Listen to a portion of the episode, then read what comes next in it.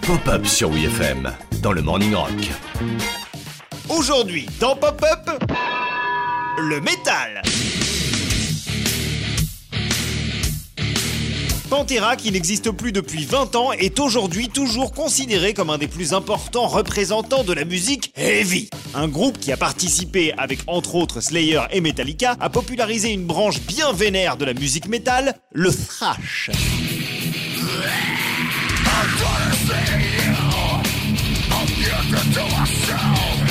Mais saviez-vous qu'avant ce que tout le monde pense être le premier album de Pantera, Cowboys from Hell en 1990, le groupe a sorti 4 albums dans un style assez différent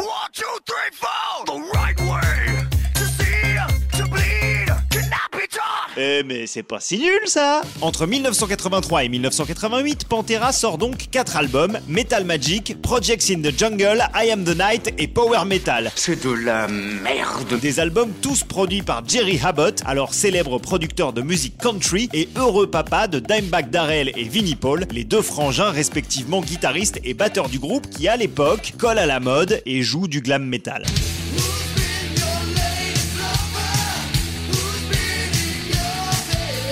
Inspirés par Van Halen et Kiss, les mecs de Pantera se fringuent en spandex fluo, se font des permanentes et tapent dans la même cible que Motley Crue. On est très loin du look de redneck et du style ultra agressif qu'ils vont développer la décennie suivante. Les mecs sont tellement peu fiers de leurs premiers albums qu'on ne les trouve même pas sur les plateformes de streaming. Un jour ou l'autre, il faut bien assumer la responsabilité de ses propres erreurs. Tiens d'ailleurs en parlant d'agressivité, sur la pochette de leur album de 92, Vulgar Display of Power, on voit un mec se prendre un vilain bourre-pif en pleine face. On peut limite sentir l'impact tellement ça lui déforme la tronche. Eh bien, sachez que le brave homme sur cette photographie a été rémunéré 310 dollars. Je ne vous ai pas payé cher pour votre compagnie. C'est d'autant plus ridicule que le mec était payé 10 dollars à chaque coup de poing et qu'il en a donc fallu 31 pour obtenir cette photo qui résume assez bien le contenu de l'album, ma foi.